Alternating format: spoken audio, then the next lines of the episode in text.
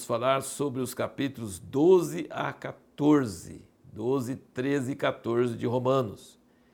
Você vai observar em quase todas as epístolas e cartas de Paulo que ele dedica dois terços para a palavra, a revelação do Evangelho. Ele está tão impressionado com o plano de Deus e como Deus mandou seu filho no tempo certo, como o filho de Deus é o centro da história e a obra que ele fez é o centro que tudo antes e tudo depois aponta para isso. Então ele gasta dois terços de suas cartas falando sobre isso, normalmente. E o último terço, né, ele fala sobre coisas práticas, exortações práticas. Já que Deus fez isso através de Jesus, como nós devemos viver?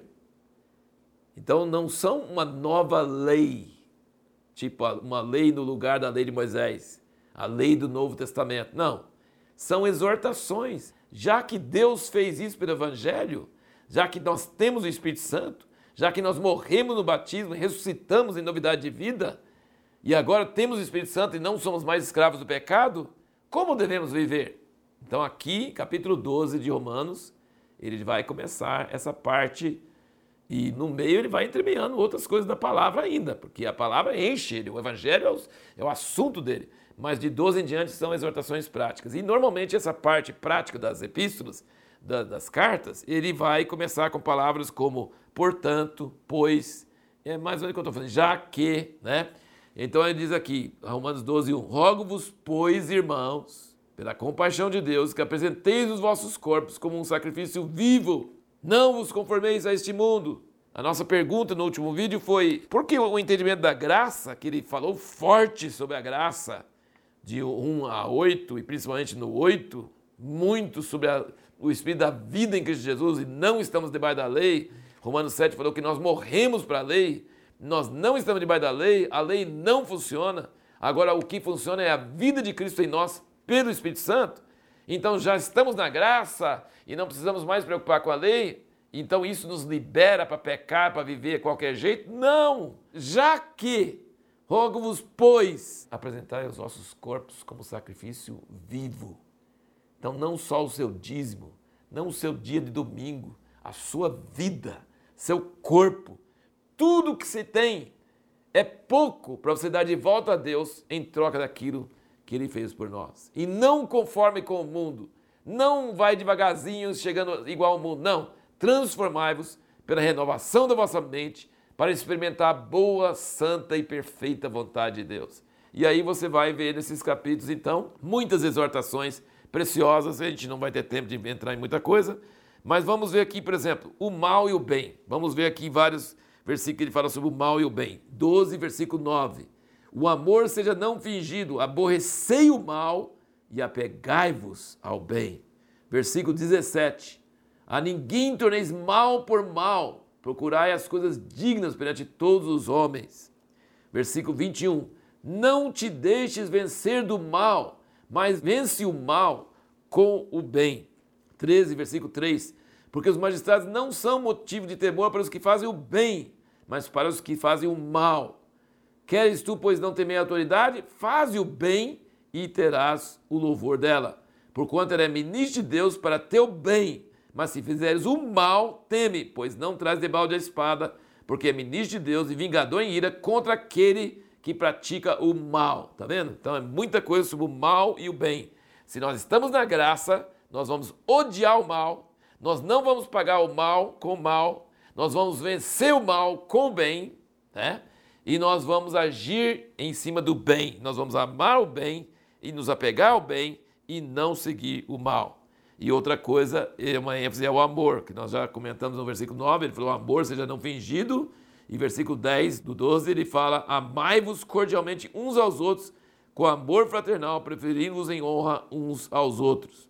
E o versículo 8 do 13 ele diz: A ninguém devais coisa alguma senão o amor recíproco, pois quem ama ao próximo tem cumprido a lei. Então ele está mostrando que essa vida nova pela graça consiste em aborrecer o mal, amar o bem e amar uns aos outros fervorosamente, cordialmente, E ele fala sobre muitas outras coisas, hospitalidade, sobre oração, sobre paciência, sobre esperança, é, muitas coisas. O versículo 10, o 13 diz: O amor não faz mal ao próximo, de modo que o amor é o cumprimento da lei. E agora eu quero falar um pouquinho com você sobre o seguinte. Aconteceu, não sei se você já ouviu falar do Santo Agostinho. Santos somos todos nós santos, né? Então Agostinho não é um santo que você vai orar para ele, mas Agostinho é um homem que teve uma experiência de conversão tremenda. A mãe dele chamava Mônica e ela orava incessantemente por ele, mas ele não conseguia se libertar do pecado. Tinha vícios é, e tinha várias coisas que ele não conseguia se livrar. E ele era muito eloquente, muito inteligente. E aí, um dia, ele teve um sonho, uma visão, ele escutou uma criança gritando: Toma e lê, toma e lê. Ele escutou quase como se fosse uma criança no, no vizinho, no quintal vizinho. Ele não era uma criança, mas ele escutou alguém, toma e lê. Ele pegou a Bíblia e abriu, a Bíblia estava lá, e ele leu esses versículos aqui, 11, 12 e 13 e 14 de Romanos 13. Diz: Isso fazei conhecendo o tempo que já é hora de despertar do sono, porque a nossa salvação está mais perto de nós do que quando nos tornamos crentes. A noite é passada, o dia é chegado. Dispomos-nos, pois, das obras das trevas e vistamos-nos das armas da luz. Andemos honestamente como de dia, não em glutonarias e bebedeiras, não em impudicícias e dissoluções, não em contendas e inveja, mas revestivos do Senhor Jesus Cristo e não tenhais cuidado da carne em suas concupiscências. Ele foi liberto. E daí em diante ele passou um homem que influenciou muito a igreja, teve uma experiência de conversão tremenda, então mostra como o livro de Romanos tem sido usado por Deus. Outro homem que foi convertido poderosamente por Deus foi João Wesley.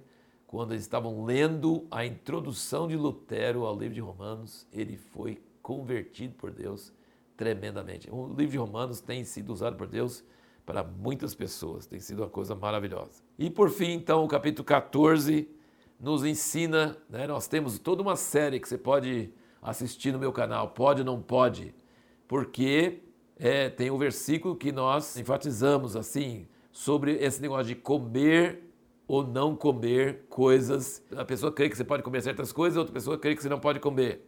A pessoa guarda o dia, um dia, como o sábado, por exemplo. Tem gente que acha que adventista não é salvo porque guarda o sábado. Imagina, Paulo fala claramente: se alguém quiser guardar o sábado, pode guardar. Se alguém não quiser guardar, não precisa guardar. Se um não pode comer carne, não toma vinho, Pode, mas se tomar e também pode, entendeu? Então, assim, toda essa série aí de pode, não pode, você pode assistir o, o vídeo aí, que lá fala também das passagens de, de 1 Coríntios, onde nós vamos é, ver depois, que tudo me é lícito, mas nem tudo convém. Tudo é lícito para comer, não tudo é lícito para você fazer. E isso é bem claro, nós vamos comentar isso mais quando nós chegarmos em 1 Coríntios. Mas aqui, o que ele está enfatizando é o seguinte: Todos nós somos servos de Deus, mortos ou vivos somos de Deus. O servo não deve criticar ou julgar o outro servo, porque você não é senhor dele. Então nós não devemos julgar o outro e nós não devemos desprezar o outro. Nós não devemos, por exemplo, se a pessoa crê que não pode comer carne, nós não devemos ficar comendo carne na frente dele. Assim, ah, tá vendo? Eu como, você não consegue, você não pode, sua fé não permite. Né? Nós devemos respeitar a fé uns dos outros. Ele diz: nunca faça uma coisa que você não tem fé. Capítulo 14, versículo 23, o último versículo do capítulo, diz: Aquele que tem dúvidas, se come, está condenado, porque o que faz não provém da fé. Tudo que não provém da fé é pecado. Mas aqui ele está dizendo que a fé é pessoal, tá? Então eu não posso impor sobre o outro a minha fé. O outro vai dar conta a Deus, eu vou dar conta a Deus. Então eu vou prestar contas a Deus, eu, não, eu devo fazer aquilo que eu tenho fé para fazer. O que eu não tenho fé para fazer, eu não vou fazer, mesmo que o outro faça. E isso que está fazendo, não julgar e não criticar, tá? Criticar ou desprezar. Ah, você é fraco na fé, eu posso, tá vendo? Não, não deve desprezar e não deve julgar, tá? E você, uns guardam dias, outros não guardam. Uns é, come tudo, outros não comem tudo. Vamos respeitar uns aos outros. É isso que ele está dizendo aqui nesse, nesse capítulo, dizendo que são fracos da fé, mas nós devemos respeitá-los. Eles não devem fazer uma coisa que eles creem que está errado. Não deve fazer. Você nunca deve exortar uma pessoa a fazer uma coisa que ela não tem fé para fazer. Ela, se ela fizer sem fé, ela está pecando. E a pergunta que nós vamos responder no próximo vídeo é: por que, que a expressão obediência da fé é tão importante e Paulo começa e termina os Romanos com essa frase, a obediência da fé.